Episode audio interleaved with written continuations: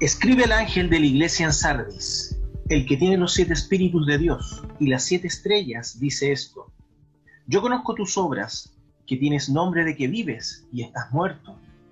Sé vigilante y afirma las otras cosas que están para morir, porque no he hallado tus obras perfectas delante de Dios. Acuérdate, pues, de lo que has recibido y oído, y guárdalo, y arrepiéntete. Pues si no velas, vendré sobre ti como ladrón, y no sabrás a qué hora vendré sobre ti. Pero tienes unas pocas personas en Sardis que no han manchado sus vestiduras y andarán conmigo en vestiduras blancas porque son dignas.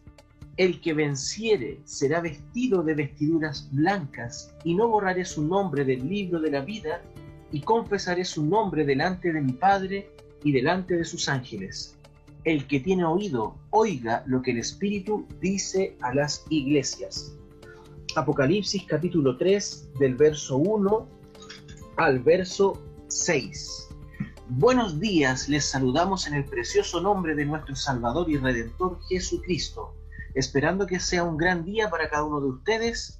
Agradecemos a todos nuestros fieles auditores por seguirnos en esta aventura de los podcasts de las siete edades de la iglesia que es una extensión del programa Nuestro Mundo, y todo esto programas de Radio Obra Misionera.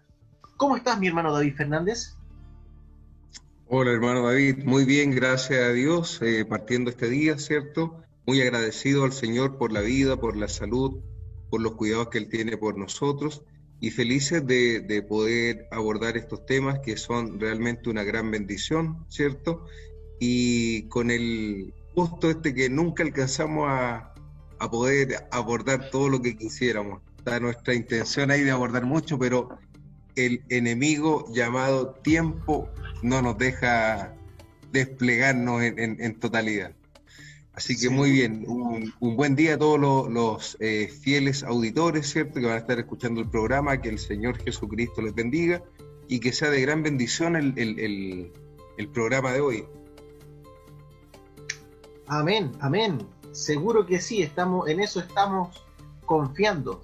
Queremos entregar nuestras disculpas porque no pudimos realizar el capítulo del martes pasado por algunos problemas que nos surgieron, pero esperamos en Dios que este programa sea una bendición para cada uno de ustedes. Si estás enfermo, que puedas obtener fe suficiente para tomar tu sanidad, ya que Jesucristo ciertamente llevó nuestras enfermedades y sufrió nuestros dolores Herido fue por nuestras rebeliones, molido por nuestros pecados. El castigo de nuestra paz fue sobre él, y por su llaga fuimos nosotros curados. Así lo dice Isaías 53 en el verso 4 y 5. Y esto, amado Radio Escucha, ocurrió hace más de dos mil años atrás. Jesucristo no puede sanarte hoy, porque Él ya lo hizo, pero depende de ti tomar esa palabra y creerla. Si estás triste, el castigo de nuestra paz y de tu paz fue sobre él. Y cuando nuestro Señor dijo, consumado es, entonces todas esas cosas que ahora mismo te están estorbando, Él las venció en esa cruz ensangrentada. Y un domingo muy temprano por la mañana resucitó victorioso y abrió un camino para regresar al lugar de donde pertenecemos. Bueno, perdón por esta salida, pero esta edad que nos convoca hoy es muy especial ya que, ya que es el comienzo de la restauración del árbol novia y nos motiva porque en las edades anteriores vimos como Satanás oscureció toda la tierra, vino a través de diversos espíritus, destruyendo a la iglesia y al mundo entero. Algo de eso tocamos en el último programa de nuestro mundo y verdaderamente quedamos muy cortos, como dice nuestro hermano David Fernández, ya que exponer este plan es muy amplio y Particularmente por mi parte, tuve que volar por los jinetes de Apocalipsis 6, que son los primeros cuatro sellos, donde el profeta de esta última edad muestra el plan de nuestro enemigo en paralelo con las edades de la iglesia y en paralelo también con los insectos de Joel 1.4 y también con las 70 semanas de Daniel. Bueno, Entonces todo esto es eh, unirlos, todos estos estudios, mostrarlos con la historia, que es el trabajo de joyería que hace nuestro hermano David Fernández, es verdaderamente algo muy difícil. Y estamos confiando en Dios que nos ayude a poder acercarles todos estos estudios y que cada uno de ustedes, Radio Escucha, los pueda leer e inquirir estos mensajes y cotejarlos con las sagradas escrituras para obtener de Dios la revelación necesaria para este día final. Bueno, la quinta edad duró desde el año 1520 hasta el año 1750 y es conocida por todos como la edad de la reforma. En este programa trataremos, entre otras cosas, Sardis, la ciudad, sus aspectos geográficos y religiosos, el humanismo, renacimiento, la reforma, contrarreforma, el mensajero, espíritu de la edad y promesa a los vencedores. ¿Qué programa tenemos por delante? ¿No es así, mi hermano David Fernández?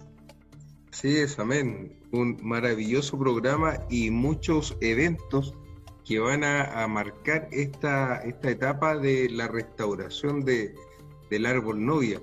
No olvidemos que la mayoría de, o sea, eh, nuestros podcasts y el programa Nuestro Mundo se basan en el libro Una exposición de las siete edades de la iglesia, que los invitamos a repasar, a leer, a estudiar, ¿cierto? Porque es aquí en este libro donde nosotros eh, realmente nos nutrimos, ¿cierto? Con la historia, con doctrinas y la revelación de, del mensaje, ¿cierto? Está concentrado en este librito. Así que nos invitamos a todos a repasarlo. Seguro que sí, seguro que sí. Bueno, hermano David Fernández, por favor, cuéntenos un poco acerca de esta ciudad de Sardis, de esta quinta edad de la iglesia.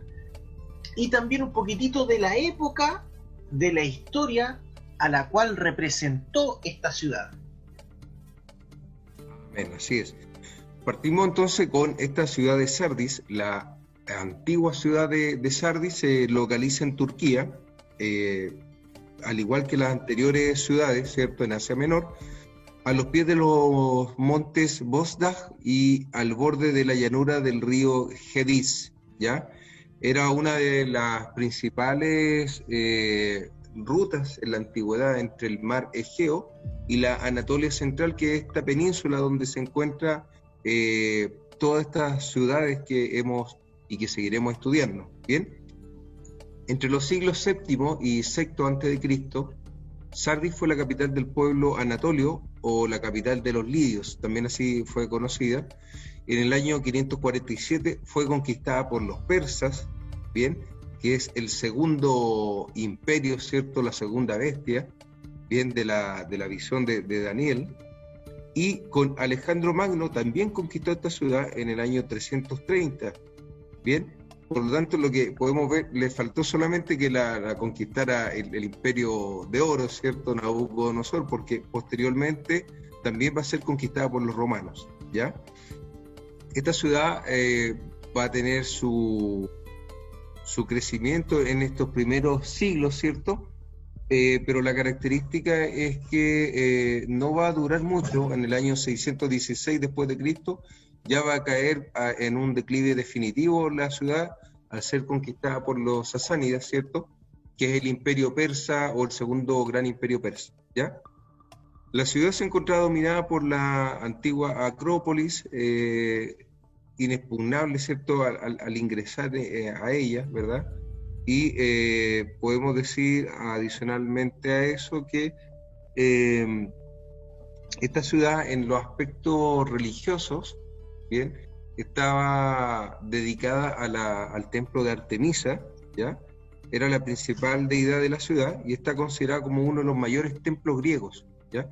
Recordemos que con la conquista en el 330 por parte de Alejandro Magno, eh, la ciudad de Sardis eh, sufre una gran, eh, una gran influencia helénica o griega, llamémoslo así, una gran influencia de los griegos. Por lo tanto, van a dedicar mucho la, ciudad a la adoración de Artemisa. era un gran templo, ¿ya? se dice que era el cuarto mayor templo en, orden en el mundo antiguo. ¿ya?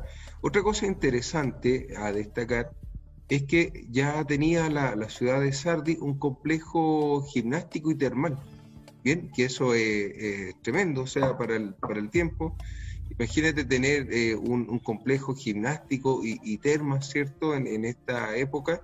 Eh, esto fue desarrollado por los, principalmente y fomentado por la dinastía severa, por los romanos, ¿ya? Eh, recordemos que los romanos les gustaba este tema de, construir estos baños públicos, termales, ¿cierto? disfrutaban de, esto, de estos deleites, ¿ya? además de esto, podemos decir que Sardis también se destacó por, poseer una, sinagoga de gran tamaño, ¿ya? De hecho, en el, fue construida en el siglo III después de Cristo, en el centro urbano de la ciudad, ¿bien? Y la comunidad judía que habitaba ahí era no menor, ¿ya? Era interesante eh, destacar eh, estos, ¿bien? Y si analizamos bien, son ciudades que están dedicadas a la adoración a una diosa, y eso va a marcar el carácter de la edad de Sardi, ¿cierto? La edad de Sardi históricamente va a estar muy enfocada a la adoración a la mujer y esta mujer nosotros sabemos, ¿cierto? A través de la revelación de la palabra de Dios que representa la iglesia y en este caso es la Iglesia Católica Romana. Bien, me gustaría eh, compartir con ustedes un texto del historiador George Clark que está en el libro La Europa Moderna en la página 16 dice lo siguiente. toda esta estructura eclesiástica se erigía sobre una base común tan profunda y sólida como los fundamentos sociales de la vida económica y política, a saber, las necesidades religiosas de hombres y de mujeres, aparte de excepciones como la de los judíos que estaban segregados, o de los paganos sin convertir del norte de Suecia, la cristiandad católica romana era no sólo la religión oficial, sino también la religión popular. Todas las personas, salvo las que vivían en las granjas más inaccesibles, podían llegar a una iglesia y las iglesias eran los templos del culto. El clero parroquial y las órdenes religiosas propagaron conforme a sus luces algo de la multifacética herencia devocional, ética y artística. Cada sociedad, asociación o institución tenían sus observancias religiosas y ninguna transacción importante se efectuaba sin que la solemnizara un voto o una plegaria. Era la iglesia la que establecía y administraba las leyes del matrimonio, base de la familia y por tanto de la sociedad. De esta y de otras maneras la civilización era cristiana. Ninguna persona bien informada admitía que la iglesia estuviera a salvo de reproche. Había muchas quejas del relajamiento del clero y muchos autores lo criticaban o satirizaban. Europa estaba llena de reformadores, autorizados y espontáneos, legos o eclesiásticos, ortodoxos o excéntricos, locales o universales, espirituales o prácticos, organizadores o predicadores. Bien, esto lo dice George Clark. Interesante eh, destacar esta visión que tiene el historiador y nos dice que finalmente la Europa de este periodo es una Europa cristiana, ¿cierto? Y nada acontecía sin la venia de la iglesia. O sea, la, la iglesia tenía el control completo de la educación, de la familia, de los matrimonios, de las transacciones económicas. Cada cosa que se hacía tenía que estar intermediada por la iglesia pero este historiador también reconoce que es la etapa de los reformadores. Bien, y surgieron muchos reformadores, hermano David. Eh, la historia cuenta solamente algunos, los más destacables, pero surgieron muchos movimientos reformadores, eh, aislados también, de personas que buscaban eh, retomar un poco el cristianismo primitivo. Y vamos a encontrar, si tú empiezas a estudiar, a escarbar un poco más la historia, muchos movimientos de personas aisladas que eh, le, llamaban los eremitas, ¿ya? ¿Y por qué razón?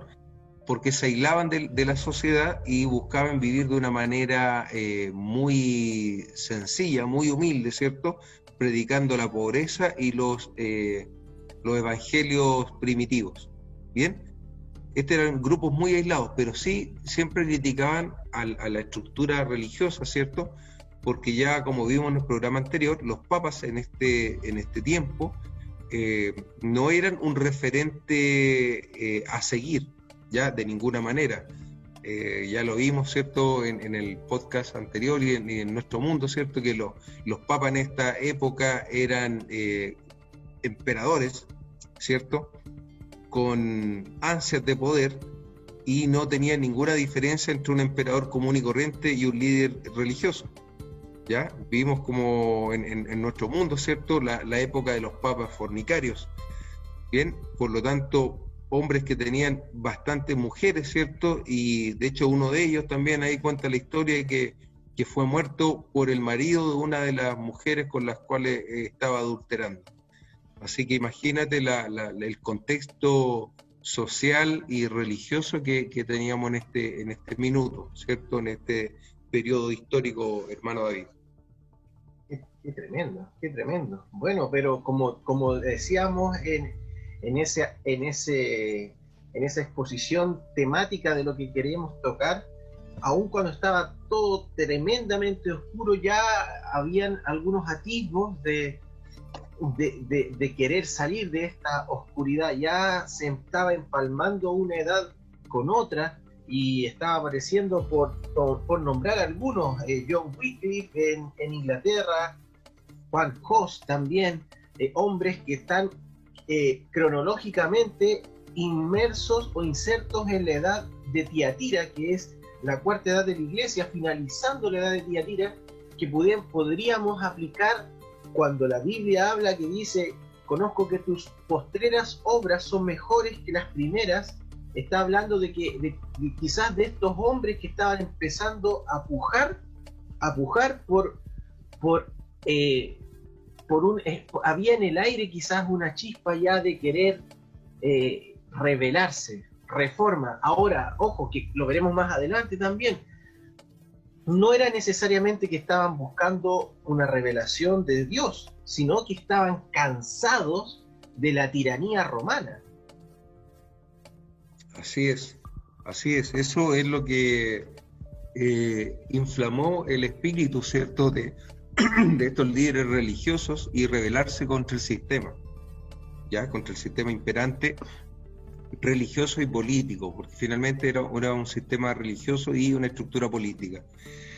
Hermano David, eh, entremos un poquito a la historia eh, de, esta, de esta edad, de esta edad de, Sardis, ¿cierto? Sardis, 1520 a 1750.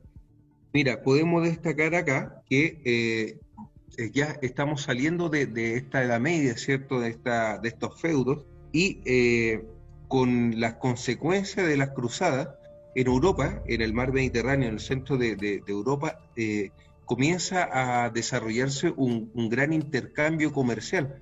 Esa va a ser una, consecuencia de la, de la, lucha ¿cierto? que teníamos con la recuperación de los lugares santos, que finalmente decantó en, una, en un crecimiento económico y en una interacción económica entre Europa y Asia o el Oriente Medio y Europa. Bien, y va a generar que algunas ciudades tomen bastante eh, predominio, ¿cierto? Y desarrollen una gran actividad comercial y mercantil, ¿cierto? Lo que va a generar un, desarrollo eh, que lo vamos a ir evaluando, ¿cierto? Un desarrollo económico que va a conllevar a otras cosas dentro del contexto histórico, ¿bien? ¿Qué podemos decir acá? Que eh, la necesidad de capital reúne a los grandes mercaderes en compañías privadas, ¿cierto? Y estas sociedades mercantiles desarrollan un transporte terrestre y una construcción naval, ¿cierto? Y constituyen las primeras agencias o factorías, así se le denomina. El nuevo tipo de empresa que es administrada según procedimientos de balance y contabilidad actualizados. Fíjate bien, mira un detalle muy importante acá. En el año 1494 se eh, escribe la suma de aritmética y esta es ni más ni menos escrita por Lucas Pacioli. ¿Quién es Lucas Pacioli? Todos los que han estudiado contabilidad en el colegio o en la educación eh, eh, técnico superior o universitaria, es el creador de la partida doble. ¿Ya? eh, es el creador de que te tienen que cuadrar los números, el debe con el haber, ¿ya? O sea, tus balances en este, en este tiempo ya, ya comienzan y, hay un, ordenamiento, ¿cierto?, de, la, del desarrollo económico, ¿bien? Eh, ¿Qué más podemos decir acá? la, la, iglesia, ¿cierto?, prohíbe el, la eh, percibir, percibir perdón, intereses en los intercambios comerciales. Por lo tanto, no le entregan esa labor a los cristianos y se la adjudica a los judíos. A los judíos no, no tenían ningún problema en, en, poder prestar dinero, ¿cierto? Y, cobrar interés de ellos. No le era criticado tampoco porque no eran cristianos. ¿Bien? Y es ahí que entendemos el crecimiento de, de este pueblo judío en Europa desde este minuto, ¿cierto? Desde, del año 1500 en adelante como prestamistas, ¿ya? Eh, otra cosa importante es que los príncipes al amparo de este procedimiento arriendan los derechos de aduana, ya surgen estos conceptos, ¿te fijas? La acuñación de monedas, eh, recordemos que la, la, moneda se había perdido o había desaparecido, porque en la Edad Media lo que fue fuerte fue el intercambio, ¿cierto? estos trueques que se desarrollaron en el interior de los feudos. Bien, ahora nuevamente comienza a retomar el tema de las monedas, ¿cierto? las cartas de pago, que son el antecedente de las letras de cambio, son documentos que equivalen a dinero, ¿cierto? Dice que son no endosables y empiezan a ser utilizar las transacciones entre los grandes comerciantes, la iglesia y la corona. Bien, la iglesia también juega su rol. Qué tremendo, hermano David, que cuando uno piensa en el tema del oscurantismo, realmente la iglesia eh, hizo retroceder en el tiempo incluso la economía, mira, volver casi al, trueque de, antes de la historia. Así es, tal cual. Eh, no, es, increíble porque eh, tú estudias un poco y ves el esplendor de, de, Roma, ¿cierto? Lo que logró desarrollar este, este imperio, que era, era fastoso, esa, a, más no poder, ¿cierto? Un imperio lleno de carreteras, ¿cierto? Que unían eh, todo el imperio en sí, unía todo el continente, es una estructura económica con derecho romano, con sistema económico, cobro de impuestos, tributos, ¿cierto? Es una maquinaria extraordinaria. Y tú vas a ver que después la iglesia va, a llevar esto, lo va a arrastrar y finalmente van a estar convertidos la, la, Europa en, en, una economía agraria con siervos de la gleba, se llamaban, ¿cierto? Campesinos que están sujetos a la tierra de por vida. ¿Bien? Nadie se hubiera imaginado que, esos restos que están ahí era un gran imperio que existió unos cientos de años antes atrás. Oh, qué tremendo. Bien, entonces la, acumulación de capital permite el desarrollo y creación de los bancos en, Europa, ¿cierto? El banquero comerciante promueve empresas, exportaciones, se traen los textiles de Medio Oriente, ¿cierto? Y comienza una industria domiciliaria también, hermano David, donde eh, progresivamente los campesinos o el artesanado comienza a profesionalizar un poco su actividad y empieza a haber un crecimiento y un desarrollo económico. El capitalista, que es comerciante, banquero o industrial, tiende a obtener monopolios, influencias políticas, ¿cierto? Mediante el dominio de cierto sector económico. Y eh, el Estado a menudo es rival y comienzan a, a, pelear estos, eh, dominios eh, económicos, ¿cierto? Entre el capitalista, el que tiene el dinero, y el Estado, que también puede invertir en estos sectores. ¿Ya? ¿Qué otra cosa podemos mencionar acá? Muy interesante en los aspectos eh, sociales.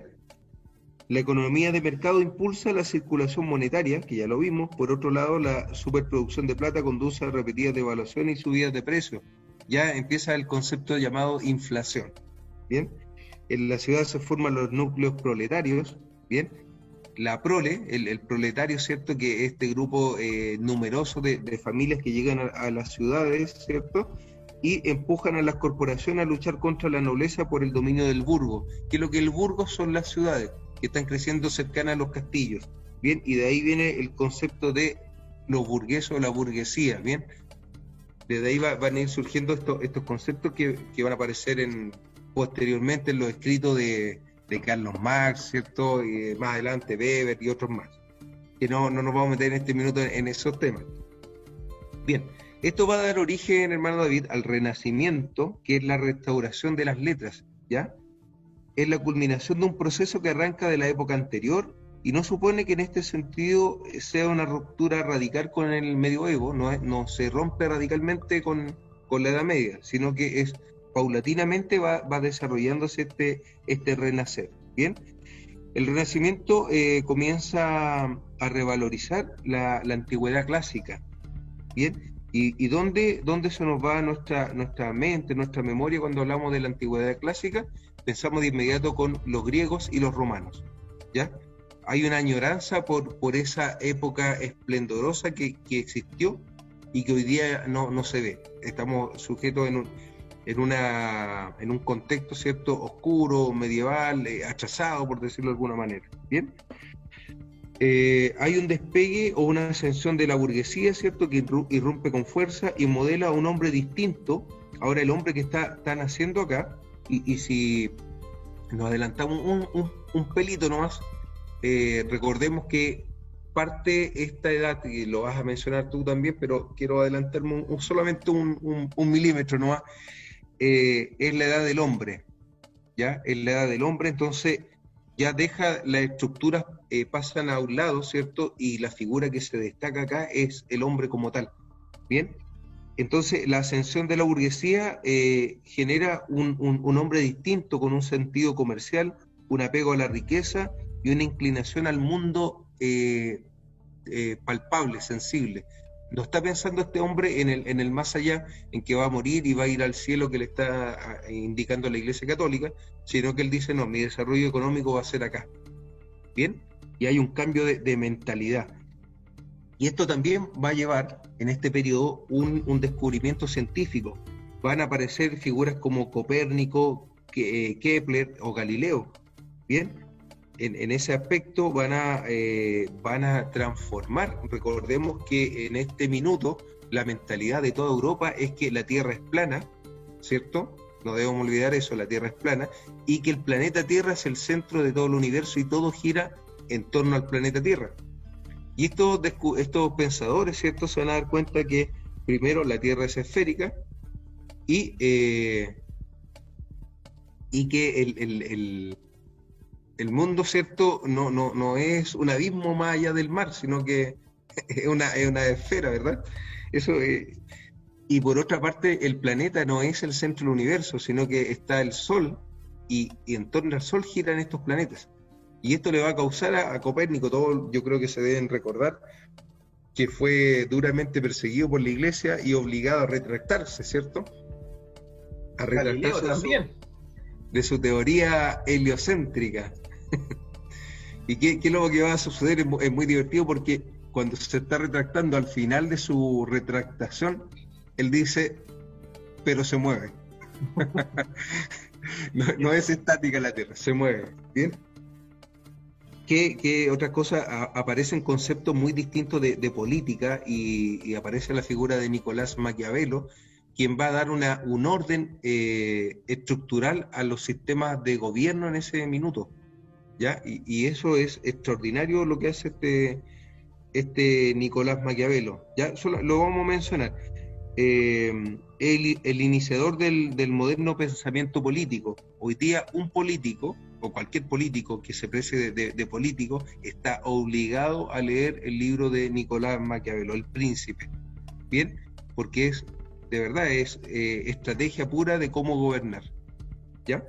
Entonces, si te fijas, tenemos mentes brillantes en la política, mentes brillantes en la ciencia, en, la astronomía, vamos a tener mentes brillantes también en este tiempo en la literatura, ¿cierto? ¿cierto? Como Dante Alighieri, por ejemplo, Boccaccio.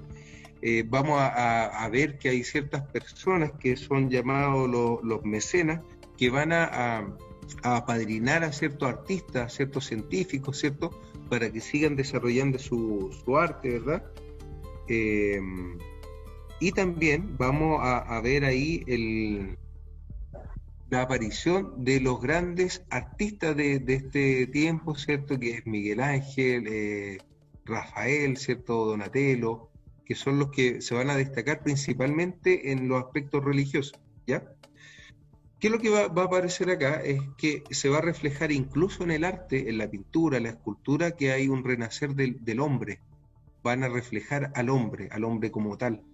Y esto se llama el antropocentrismo.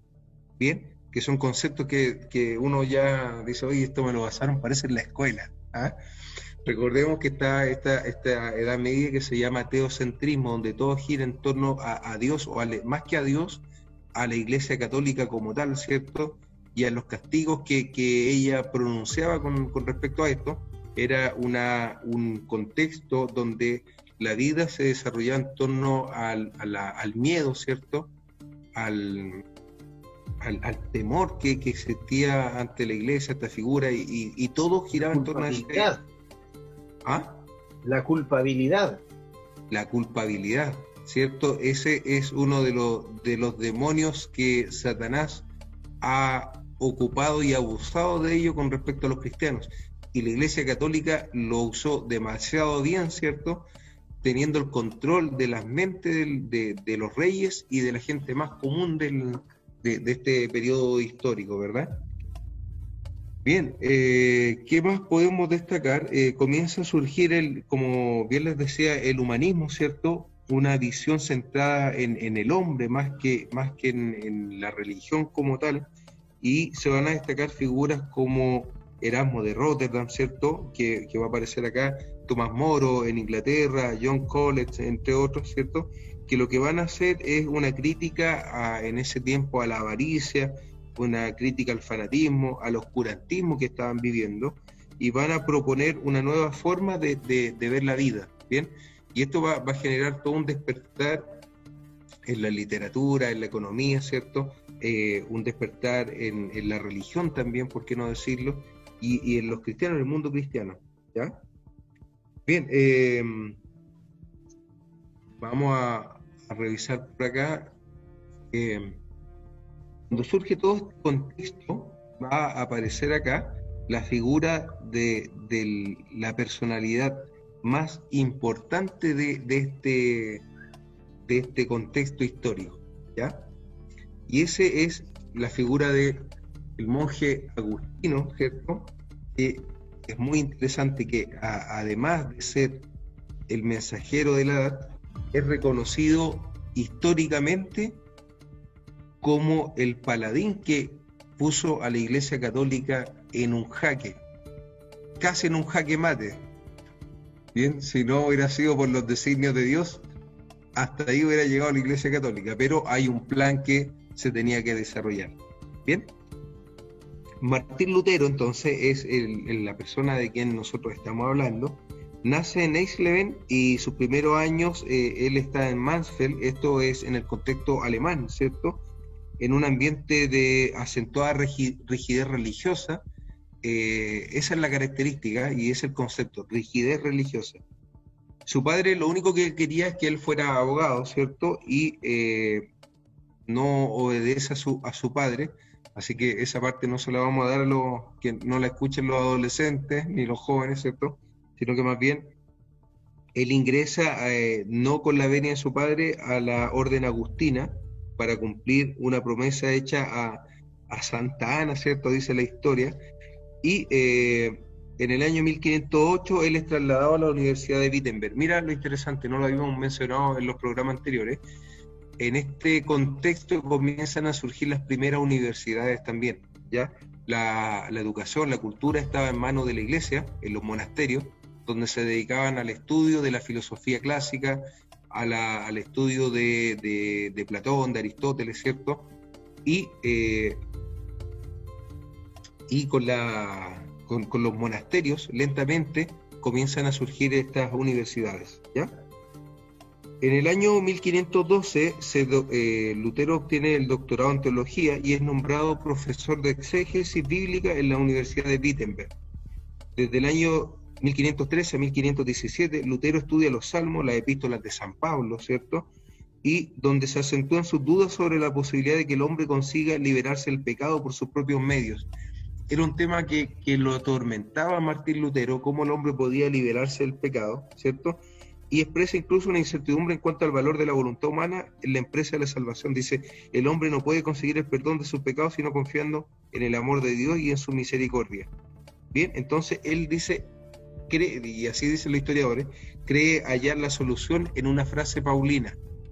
Eh, suena bonito esto, cuando hablamos de, de, una frase paulina nos estamos refiriendo a los evangelios del apóstol Pablo, ¿ya? Y eso dice, ahí el historiador dice, el justo en su fe o, el justo se salvará por la fe, ¿cierto? Entonces, Martín Lutero comienza con la primera obra de la gracia, ¿cierto? A predicar la justificación. ¿Bien? Y eso eh, le niega, ¿cierto?, a la iglesia cualquier función que no le sea puramente espiritual. Dice, la iglesia no tiene esta facultad. Es Dios el que por la fe nos perdona, ¿cierto? ¿Y por qué surge este, este tema acá, hermano David? Es porque el Papa León II, León X, comienza la construcción del, Palacio del Vaticano y lo que hace no haya nada mejor que para reunir fondos comienza a cobrar las indulgencias.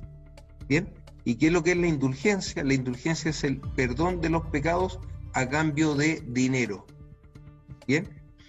Y le encomendó esta, esta misión, ¿cierto?, al señor Tetzel, que fue el que comenzó a, cobrar las indulgencias en distintos lugares de Europa. Bien, Roma lo, encomendó esta misión a Tetzel, y específicamente el undécimo, que fuera de ciudad en ciudad, ¿cierto? Predicando la... No la salvación, no le vamos a llamar la salvación, predicando, ¿cierto? Que a través del dinero podían obtener, sacar a sus familiares que ya estaban en el purgatorio, porque este otro concepto que también inventó la iglesia, ¿cierto? Nosotros sabemos que hay un, cielo y un infierno, pero la iglesia agregó un purgatorio, que es un lugar donde van a purgar sus almas, ¿cierto? Quienes mueren y están sufriendo en ese lugar y la única manera de sacarlo es que el Papa, a través de una indulgencia, lo saque de ahí. Bien, entonces esa era la forma de predicar. Usted no quiere ver a su familiar sufriendo, ¿cierto? Y la gente obviamente dice, no, no, no lo queremos ver así. Bien, entonces usted con una simple moneda cuando caiga en este tarro esa moneda, el alma de, su ser querido saldrá del purgatorio. Bien, así era más o menos, ¿cierto? El cómo se vendía esta indulgencia. Entonces, no era el evangelio de la prosperidad. se parece prosperidad para la iglesia. se parece un poco a, algunas cosas que hemos visto hoy día en la actualidad, 500 años después. ¿Qué sucedió con eso? Que Martín Lutero, al estudiar la, palabra, ¿cierto?, de, Dios, el evangelio del, de Pablo, ¿cierto? Se dio cuenta que no era necesario, no era necesario pagar por esto, porque la fe era la que te daba la salvación, ¿cierto? El justo en su fe vivirá. Y comenzó a darse cuenta que habían varias cosas con las cuales él no, no iba a comulgar, ¿bien? Entre ellas era la transubstanciación, que era el, rito donde el, sacerdote, ¿cierto?, hacía que Dios se metiera dentro de, de este pan y la gente comiera e, e, esa, esa comunión, literal casi. Entonces él dice, eso no existe, no existe la indulgencia, no existe la transubstanciación y una serie de ritos más, donde él finalmente redacta las 95 tesis y la clava en la iglesia de Wittenberg. Y con eso declara una guerra abierta en contra del papado.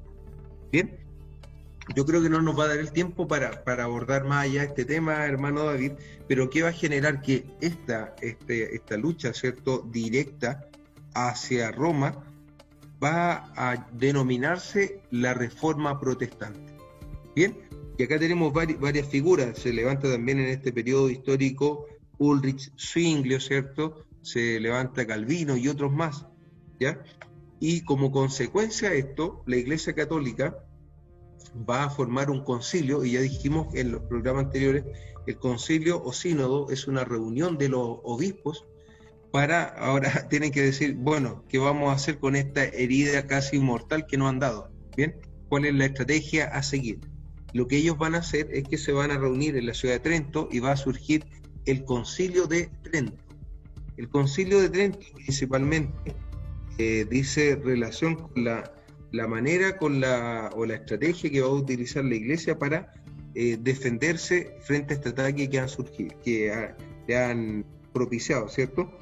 es convocado por el, el, Papa Paulo III para asegurar la unidad de la fe y la disciplina eclesiástica. Tiene el apoyo de Carlos I, cierto emperador en ese momento, y la oposición de Francisco I, otro emperador en ese contexto. Recordemos una cosita interesante, es que ya están incipientemente formándose los reinos.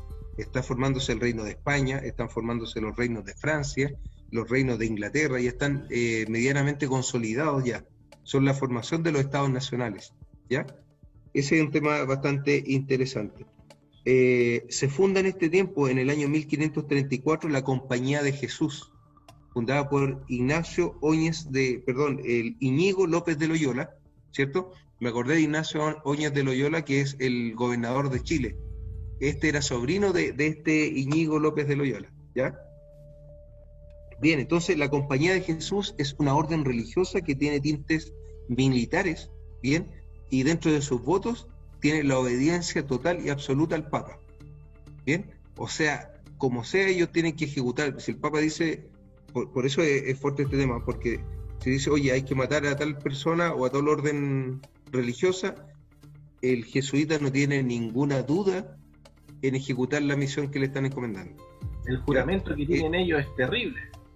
No, es terrible. Yo, yo en la universidad, David, estudié un poco la, la teoría de poder que mantiene la orden jesuita y hay ejercicios espirituales cuando tú dudabas un poquito en lo que te estaba diciendo tu superior, te mandaban a hacer ejercicios espirituales, que era doblegar tu voluntad hasta lograr obediencia absoluta a lo que decía el superior. Bien, un régimen militar ah, eh, mezclado con, con religión. Bien, entonces como consecuencia, Trento, el Concilio de Trento marca una reordinación dogmática y disciplinaria que influirá decisivamente en la posterior evolución del catolicismo Junto a la Sagrada Escritura se afirma como la fuente de la fe, la tradición y la presencia de Cristo en la Eucaristía real, la transubstanciación. Siguen defendiendo lo que Martín Lutero les dijo que no era, ¿cierto? Ellos dicen, no, es así. La Iglesia se reserva el criterio de autoridad sobre la Biblia. Fíjate, mira lo, lo, lo que conlleva es consolidar más lo que creían, ¿cierto? Fueron heridos y Martín sacó la Biblia, dice, la Biblia es la única, de hecho, eh, importante destacar acá, Martín Lutero tradujo la Biblia del latín al alemán y la hizo eh, que sea conocida para el pueblo, ¿bien? Para los cristianos. Pero la, iglesia dice no, el criterio de autoridad sigue estando sobre la iglesia y no en la Biblia, ¿cierto? Y eh, se reconoce la superioridad del Papa por sobre la asamblea conciliar, ¿bien? El concilio, que tenía el poder los, los arzobispos en algún minuto, el Papa dice no, yo estoy sobre esto, y lo que yo diga es lo que se debe ejecutar. Bien, hermano David, este es, eh, esto estamos llegando hasta el año 1563. Entendemos que la edad se extiende hasta el año 1750, ¿ya? Pero esto es lo que se va a ir configurando en este, en este momento. Lo que vamos a ver de, aquí en adelante, hasta el año 750, es la consolidación de los, de los estados nacionales, la consolidación de las monarquías absolutas en Francia, en España, ¿cierto? Incluso en Inglaterra. Bien, iba a haber una, lucha de, de, poder entre estos reinos que, eh, dicho sea de paso, hay dos eventos muy importantes acá, que tendría que los mencionar al principio, pero es importante tenerlos claros y los vamos a ver en nuestro mundo, que es la caída de, Constantinopla, ¿cierto? Y el surgimiento del imperio turco otomano, que toma todo el poder de, Europa, de Europa principalmente eh, oriental, y por otra parte, vamos a tener los, eh, los primeros viajes y el descubrimiento de, América. O sea, vamos a tener la búsqueda de nuevas rutas comerciales, donde Portugal va a rodear eh, África, ¿cierto? Van a llegar hasta la India. Vamos a tener a, Hernando de Magallanes, Diego de Almagro eh, y obviamente Cristóbal Colón, ¿cierto? Que va a descubrir el nuevo mundo, que de nuevo no tiene nada, ¿cierto? Que ya estaba descubierto, poblado y habitado ¿ya? Por lo tanto, hoy día, más que descubrimiento de América, se habla el encuentro de, dos mundos, ¿ya? El viejo mundo y este nuevo mundo, que no, tiene nada de, nuevo tampoco, porque los, descubrimientos arqueológicos sitúan una, una, cantidad de años importante de, que ya el hombre estaba habitando en este, en este lugar, ¿ya? Así que esos son como el contexto para tener claro. Claro, pero sirvió de una, una inyección de oro importante a Portugal y a España. Así es. Así es, y que finalmente llegaron, llegaron al, Vaticano, ya ah, a través de todos estos prestamistas, todo el oro de, América. Si hoy día tú te preguntas dónde, dónde está todo ese oro, y sí, finalmente están, llegó al Vaticano a través de, de los Fruger, a través de, de, de, estos banqueros que habían en, Italia. Bien. Así que ese es el contexto, hermano David, y este es el nacimiento ahora de los estados nacionales y que vamos a tener otro evento más interesante en, en este eh, periodo que viene después, que va a ser la Revolución Francesa, y eso es nos genera todo una, un paradigma y cambio en el mundo eh, completo. ¿Bien? Eso es mi hermano David. No sé si faltará algo o, quisieras que ahondáramos algo más. Yo quiero que tú me digas qué pasa con los creyentes en, e, esta edad. Seguro que sí, hay mucho, hay mucho que, que tocar. Bueno, eh, eh, esta, este, me recuerdo, como bien decías tú, aparecen algunos, algunos conceptos que uno dice en alguna parte los escuché. Y, por ejemplo, eh, uno no, uno, yo particularmente no puedo sacarme de mi cabeza cuando me hablan de renacimiento o de, o de la, reforma, uno, la figura potente de Martín Lutero, y dos, la figura de Leonardo da Vinci, que es como el, como el artista por excelencia que las hace todas, por así decirlo, ¿no, mi hermano? Así es, así es. Es la figura eh, una de las más importantes, ¿cierto? Porque va a dar la característica del hombre que, tenemos, arquitecto, matemático, escultor, pintor, desarrollador incluso de máquinas voladoras en ese tiempo, hermano David, en el año 1500, ya estaba desarrollando máquinas voladoras, armamento, eh, máquinas de guerra, y, lo más importante, eh, cambiando los patrones de, de, pintura, del arte o sea, marcaron la, tónica en, la pintura, en la escultura, ¿no? Extraordinario. Podríamos solamente dedicar un programa a la obra de, este, de estos artistas. Seguro que sí. Bueno, ahí como tú bien dijiste en, un, en, un, en una parte de tu exposición, esto se debió a que Dios bendijo la mente humana.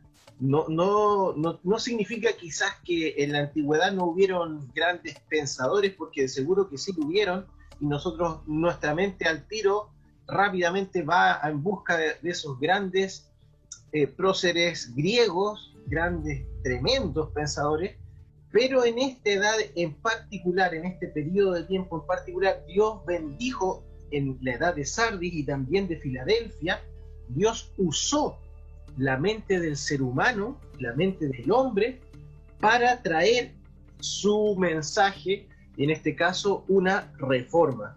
Bueno, como, como decía ya mi hermano David Fernández, el mensajero de esta, de esta edad es muy conocido, muy conocido de todos, es nuestro hermano Martín Lutero. Bueno, Martín Lutero, como bien decía mi hermano, que nació en el año 1483 y falleció en el año 1546, un alemán quien, dicho sea de paso, pasó a ser un héroe nacional. Esa, es la altura que tiene Martín Lutero en este momento en Alemania. Un brillante estudiante, una, de las mentes, de las grandes mentes de ese tiempo.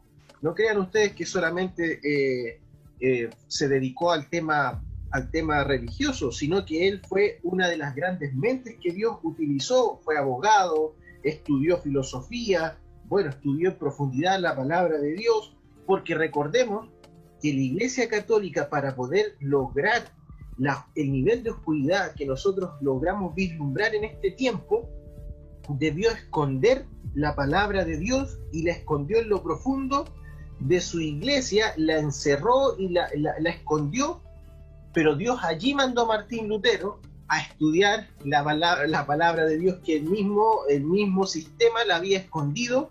Allí Dios lo guió a este hombre para poder estudiar y leer lo que estaba oculto, porque como bien decía mi hermano David Fernández, en ese momento lo que decía la iglesia, eso era la realidad.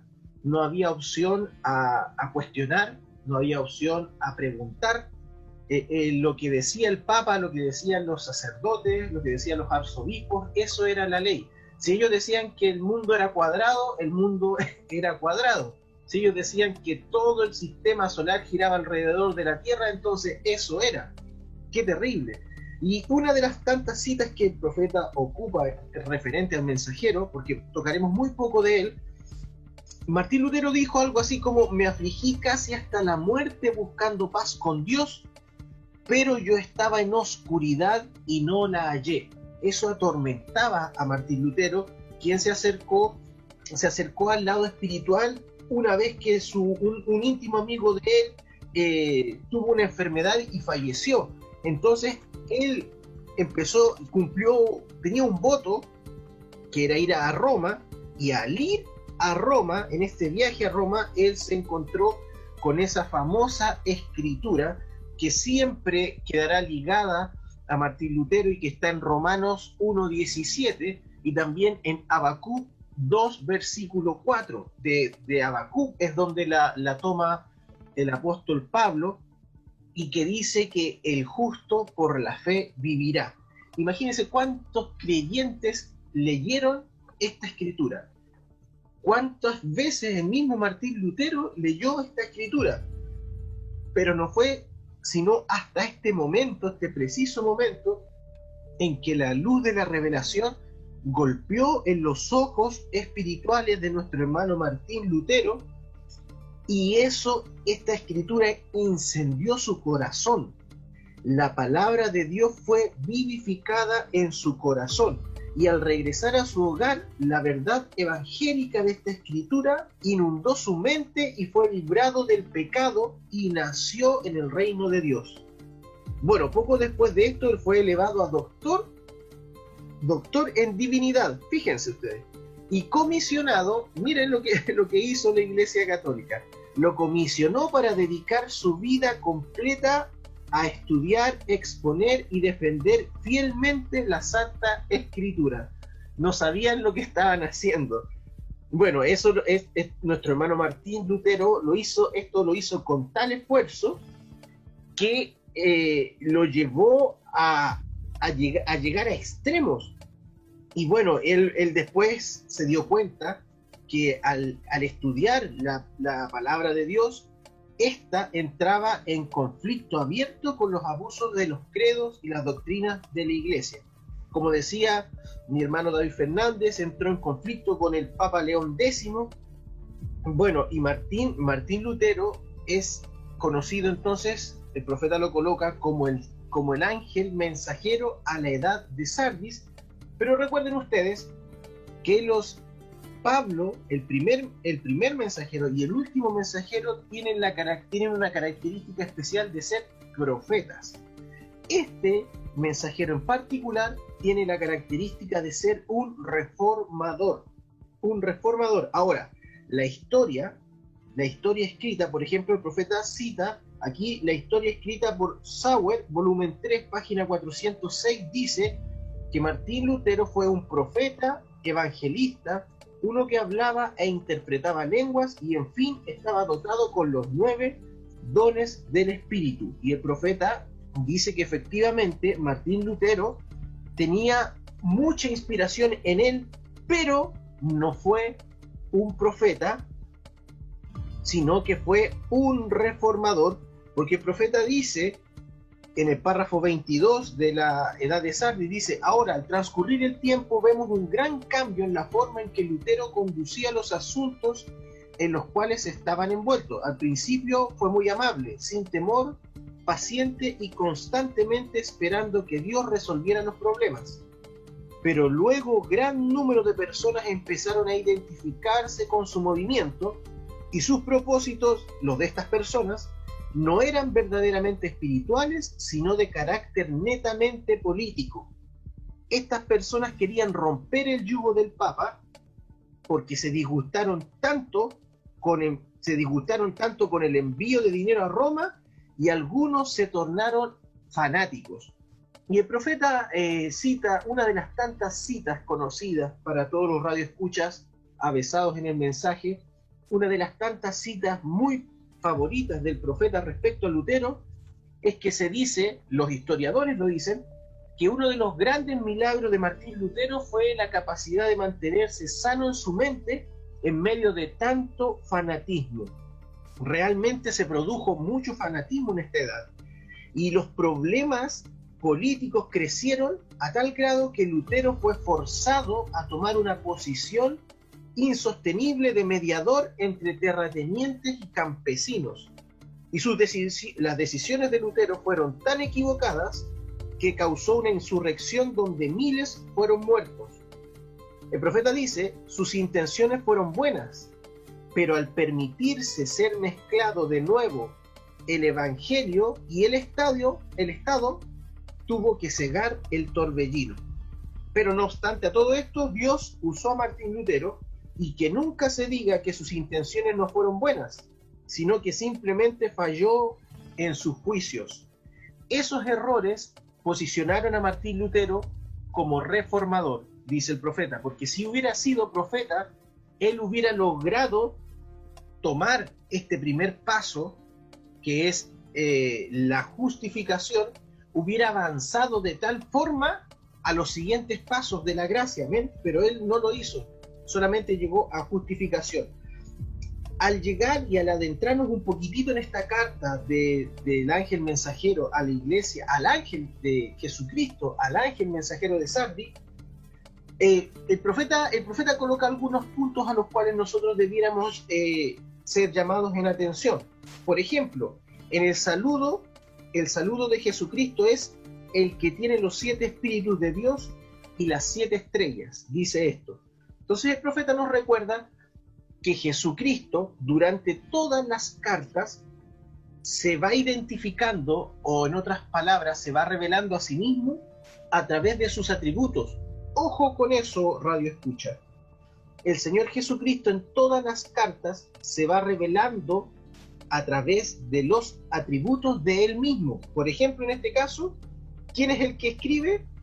El que tiene los siete espíritus de Dios y las siete estrellas. Ahora, el profeta dice y, muestra un poco qué son estos siete espíritus y da algunas citas donde aparecen esta, esta expresión. Por ejemplo, Apocalipsis 1.4, los siete espíritus que están delante de su trono, Apocalipsis 3.1, Apocalipsis 4.5, Apocalipsis 5.6. Y miré y vi que en medio del trono y de los cuatro seres vivientes y en medio de los ancianos estaba en pie un cordero como inmolado, que tenía siete cuernos y siete ojos, los cuales son los siete espíritus de Dios enviados por toda la tierra. Entonces el profeta nos muestra que estos siete espíritus de Dios significan el único y mismo espíritu manifestándose en una manera séptuple. Amén. Y el profeta nos muestra que estos espíritus están vinculados con ojos, como leíamos en Apocalipsis 5.6. Y los ojos del Señor el profeta dice, también Zacarías 4, verso 10, para cualquier radio escucha que desee anotarlo, este pasaje de Zacarías 4.10 muestra claramente que los ojos del Señor son hombres. Desde luego, no cualquier hombre, sino que serán hombres ungidos, llenos del Espíritu Santo, porque los, los ministerios de Dios no son, no son en el poder de los hombres, sino en el poder del Espíritu Santo. Y es evidente que los siete espíritus de Dios se refieren al ministerio continuo del mismo Espíritu Santo en la vida de siete hombres con los cuales Dios se identifica inseparablemente. Ojo con eso, radio escucha. Dios se identifica con estos hombres de manera inseparable. Ellos son sus ojos y también son sus lámparas. Es fácil conocer quiénes son estos siete hombres porque la frase que sigue los llama siete estrellas. Y entonces estas ya las conocemos como los siete mensajeros a las siete edades. Entonces el profeta dice, Pablo fue el primer mensajero y él dijo en Gálatas 1.8 que si algún ángel o mensajero o vicario, no importa quién fuera, si predicaba algo diferente a lo que él predicó, que sea anatema. ¿Por qué dijo eso? Porque él sabía que Satanás mismo podía aparecer como un ángel de luz y cuanto más sus ministros.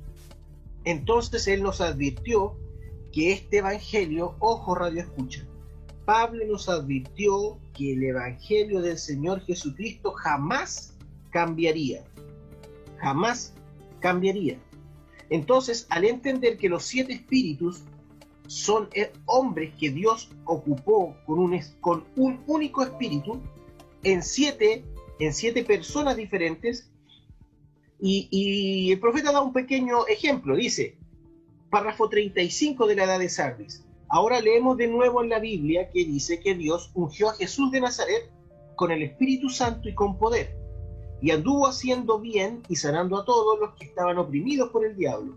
Cuando Jesús ascendió, le dijo a sus discípulos que esperaran hasta el día de Pentecostés y que al cumplirse este tiempo el mismo espíritu que estaba sobre él regresaría y caería sobre ellos y los llenaría. Entonces aquel cuerpo llamado fuera, de iglesia, estaría sobre la tierra tomando el lugar del Señor Jesucristo. Y como el mismo espíritu que estaba en Jesucristo estaría en ellos, ellos harían las mismas obras. Y el profeta dice, y cualquier grupo de gente que en verdad sea el cuerpo de Jesucristo, manifestará las mismas obras que manifestó Jesús y la iglesia pentecostal original, porque el mismo espíritu estaría en ellos. Cualquier otra iglesia que no tenga el espíritu y las manifestaciones tendrá que dar cuentas a Dios. El profeta dice, para Radio Escucha, el Evangelio se predica por medio de la autoridad de Dios en el poder del Espíritu. Eso es extraordinario. Eso es extraordinario. Ahora, eh, esto, esto que nosotros estamos hablando de los siete espíritus, no podría venir al mundo porque Jesús mismo dijo que el mundo, el mundo no lo recibiría él, el mundo no lo tiene. Porque él dijo, Jesús dijo que cuando él se fuera mandaría su espíritu, el cual el mundo no puede recibir. Y, y al decir mundo, nosotros también podemos decir organizaciones, que es lo que estaba hablando nuestro hermano David Fernández del nacimiento de, de los distintos pensamientos. Fíjense aquí, Radio Escuchas, una de las cosas que, por así decirlo, una de las contras que, que produjo que Dios utilizara la mente de hombres es que las mentes de los hombres se desviaron y cada uno fue ideando su propia doctrina, su propio pensamiento, y al desviarse de la palabra original de nuestro Señor Jesucristo empezaron a crear himnos, diferentes organizaciones, diferentes pensamientos, y, no podía ser de otra forma porque al estar Dios ungiendo el pensamiento humano, cada uno empezó a pensar sus propios pensamientos y no los de Dios. Pero Dios sí tenía uno de los siete espíritus en la tierra, que era Martín Lutero, y el profeta, dice, el espíritu no es siete espíritus, sino uno. Él siempre permanecerá y actuará igual, y los siete mensajeros tendrán el mismo espíritu, enseñarán la misma palabra y tendrán el mismo poder. Y si la iglesia es la iglesia verdadera, entonces tendrá el mismo espíritu y la misma palabra y las mismas obras que tuvieron en el día de Pentecostés. Será una iglesia pentecostal y habrán lenguas interpretaciones, profecías y sanidades. Dios estará en medio de ella y se declarará en medio de ella como siempre lo ha hecho. Y ella no estará organizada. No olvide eso. Ahora, me gustaría leer un párrafo chiquitito para finalizar esta, primera parte, que habla, hay muchas personas, radio escucha, que creen cuando nosotros estamos atacando todo lo que es organización y denominación, entonces hay muchas personas que piensan que Dios eh, está vindicando las cosas al lote o las cosas desordenadas, pero no es así. Dios también tiene un orden, un orden perfecto. Y dice así el profeta en la página 256. Dice, cuando vemos que los mensajeros están en su mano, porque hablando de los siete mensajeros que están en la mano del Señor Jesucristo, cuando vemos que los mensajeros están en su mano, vemos al Señor identificándose con estos hombres, primero con los mensajeros, y concediéndoles su poder no es suficiente que Él se haya asociado con la iglesia entera. lo cual notamos cuando lo vimos parado entre las siete lámparas de oro. Tampoco es suficiente que podamos ver el ministerio quíntuple, segundo, en el orden. Recordemos, mensajeros en su mano, primero. Segundo, tampoco es suficiente que podamos ver el ministerio quíntuple de Efesios 4, apóstoles, profetas, maestros, evangelistas y pastores. Porque en cada edad la iglesia se desvía y no son solo los laicos, sino los pastores están equivocados igual que las ovejas. Entonces Dios, entonces llega Dios a la escena como el gran pastor, fíjese, en los ministerios de estos siete hombres para guiar su pueblo de nuevo a la verdad y a la abundancia del poder de esa verdad. Dios está en su pueblo, en todo su pueblo, porque si algún hombre no tiene el Espíritu de Cristo, entonces el tal no es de él. Y él es la palabra. Esa sería la palabra reconocida en el pueblo. Pero de su preferencia, él, Dios, ha puesto un liderato especial en estos hombres por medio del consejo determinado de su propia voluntad. Ellos aparecen una vez en cada edad. Es el mismo espíritu en cada uno de ellos, Qué cosa tan distante a la herejía de Roma. Ven, allí está el gran plan de Dios. El gran pastor, estos siete mensajeros, luego un ministerio quíntuple y luego Dios en su iglesia. Extraordinario. Ahora, hermanos, podemos pasar rápidamente, ya el tiempo se nos ha acabado, cuando Dios habla respecto a esta edad de Sardis, recordemos que siempre la carta partía partía hablando sobre cosas buenas de los creyentes de la edad. Pero aquí parte directamente eh, denunciando o atacando a la vid falsa. Dice, yo conozco tus obras, que tienes nombre de que vives y estás muerto, porque no he hallado tus obras perfectas delante de Dios. Entonces, ¿a qué obras se refiere? Bueno, que la dirección del Espíritu Santo fue reemplazada por una jerarquía humana. La palabra pura de Dios y su libre beneficio para todo hombre fue desalojada y cambiada por credos, dogmas, reglamentos. Y apareció la mariolatría, que es la adoración a María, y cuánta cosa más. Entonces, todos los que lucharon contra esta iglesia anticristo fueron destruidos. Recordábamos a Juan Jos, por ejemplo, que estaba en la edad de Tiatira y que fue quemado. Todos los que lucharon, que se quisieron parar, que se quisieron parar a libertar, eh, fueron acallados por la iglesia romana. La gente, a la gente se le había prohibido la palabra de Dios, por lo tanto, ¿quién habría de conocer la verdad? Siendo que la verdad solamente viene de la palabra, la gente estaba encerrada en el calabozo de la iglesia romana esperando la muerte y después el juicio. Pero la gran ramera, embriagada con la sangre de los mártires y sin ningún pensamiento del juicio, continuó salvajemente matando al pueblo con muerte física y espiritual. Aquí entran los jinetes que vimos rápidamente en el programa Nuestro Mundo. El profeta toca un, hecho histórico, hermano David, que dice que a finales de la cuarta edad y a principios de la quinta, la invasión a Constantinopla por los turcos causó la huida de los hombres de enseñanza del oriente hacia el occidente, los que se llevaron los manuscritos griegos. Y en ese tiempo la pureza de la palabra y las enseñanzas de los verdaderos creyentes fueron esparcidas.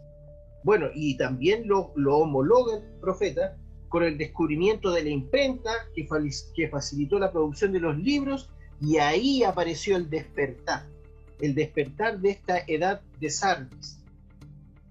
Y, pero el profeta, y con esto me gustaría estar cerrando de este, de este espíritu que apareció en Sardis, un espíritu denominacional, como decíamos, Dios al usar estas mentes tan brillantes, se produjo toda clase, toda clase de itmos, toda clase de itmos. Dice, este espíritu denominacional ha causado que todas las denominaciones escribieran su propio manual y que enseñaran sus propios credos, que, que edificaran sus propias oficinas y gobiernos eclesiásticos, y luego cada una de ellas dice que ella y solamente ella verdaderamente hablan en lugar de Dios, porque solo ella es la mejor capacitada. Ahora, ¿no es eso exactamente lo que están haciendo el Papa y la Iglesia romana? Allí están de nuevo. Ellos trataron de escapar de, este, de, esta, de esta ramera, pero terminaron siendo lo mismo que ellos. Esta edad, aunque trajo la reforma, fue severamente reprendida por Dios en vez de ser alabada, porque también sembró la simiente de la denominación, la cual se organizó de nuevo con la ramera, después que Dios había abierto una puerta de escape.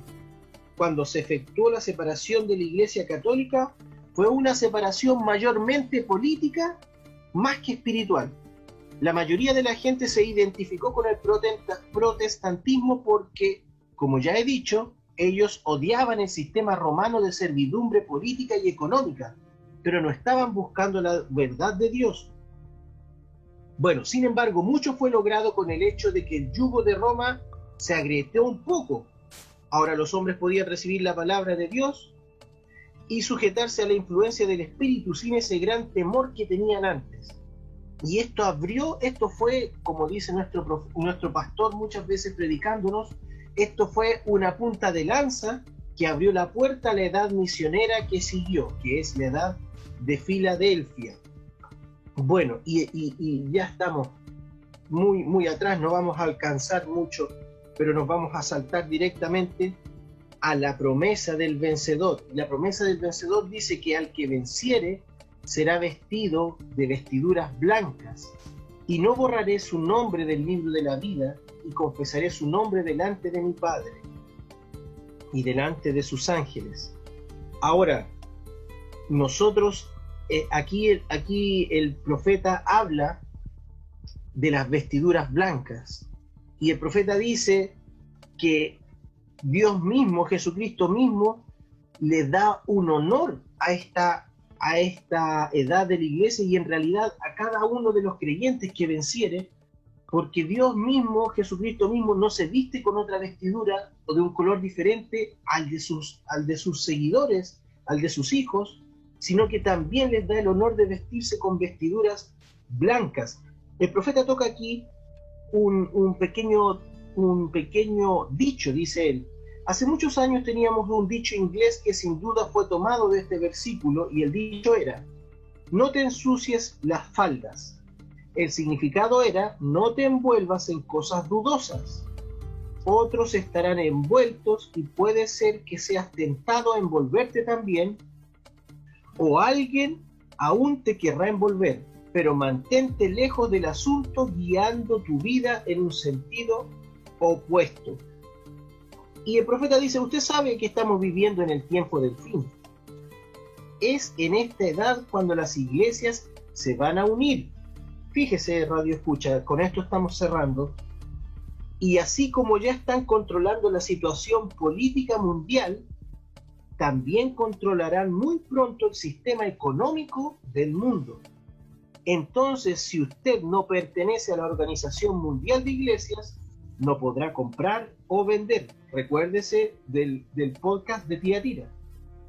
Usted perderá todo, pero aquellos que se mantienen puros ante Dios y no dejan que su vestidura se ensucie con la contaminación de este sistema mundial eclesiástico, serán despojados físicamente. Se les presentará la gran tentación de ceder. Predicadores se rendirán con el, pretexto, con el pretexto de que sirvan a Dios dentro de la estructura del sistema de la bestia y del anticristo muchos se rendirán a las adoraciones y halagos de la jerarquía, y la gente seguirá estos falsos pastores al matadero. El profeta dice, no se puede andar en esta vida en vestiduras manchadas con el mundo, estando asidos de la mano del diablo y luego esperar estar bien con Dios. Bueno, radio escuchas, hemos llegado ya al final de este podcast Muchas cosas se nos han quedado en el tintero, pero esperamos que de alguna forma este pequeña, esta pequeña cápsula, y como bien dice su nombre, cápsula o podcast, es, eso, es una pequeña cápsula, no es el total de la edad de la iglesia de Sardis. le invitamos una vez más a que se acerque a este hermoso libro, una exposición de las siete edades de la iglesia, predicado, una serie de mensajes predicados por el santo profeta de Dios William Marion Branham entre diciembre del año 1960 y enero de 1961, donde podrá encontrar a profundidad las cosas que nosotros hemos tocado someramente. No se olvide, estamos a las puertas de lo último que, estamos, que estábamos leyendo. Muy pronto, muy pronto se, vendrá una muy grande tribulación. Y el, el, el, refrán que ocupaba el profeta en este caso es muy atingente a la hora. Usted no puede estar de la mano del diablo y esperar estar bien con Dios. No sucede así. Así que atento, analice sus vestiduras, analice con quién está, a quién tiene de la mano. Si tiene al Señor Jesucristo, bueno, somos hermanos entonces y tenemos un futuro esplendoroso. Pero si no es así, le invitamos a que busque de Dios. Mientras aún hay misericordia, que busque de Dios porque la puerta pronto se cerrará. Hermano David Fernández, estamos llegando ya acercándonos al mediodía a pasos agigantados. Dios te bendiga, amigo. Las últimas palabras. Sí, gracias, hermano David. Ha sido una, un programa de mucha bendición. Muchas cosas suceden acá y vemos que hay traslapes que van avanzando a, las siguientes edades esto de, esta apertura económica son cosas que van a estar sucediendo y están proféticamente puestas ahí para nosotros. Así que muy buen programa, eh, de mucha bendición y eh, saludamos a todos los que han podido oírlo, que tengan un excelente día, que el Dios del cielo nos bendiga, ¿cierto? A todos, nos cuide en este tiempo, en este año de la gran pandemia, ¿cierto? Como decía nuestro pastor seamos todos cuidados y, bendecidos por, nuestro Señor. Así que eso, hermano David, muchas gracias, Dios te bendiga, Dios bendiga a nuestros auditores. Shalom. Dios les bendiga, Dios bendiga a todo radio auditor y que tenga un muy buen día.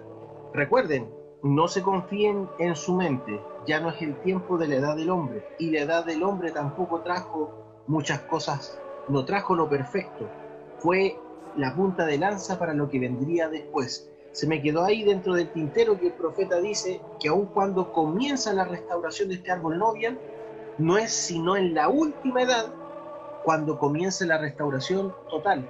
Lo que estamos viendo aquí es una restauración en potencia, así lo dice él. Las ramitas son trigo, pero trigo en potencia. Dios les bendiga. Muy buen día. Shalom.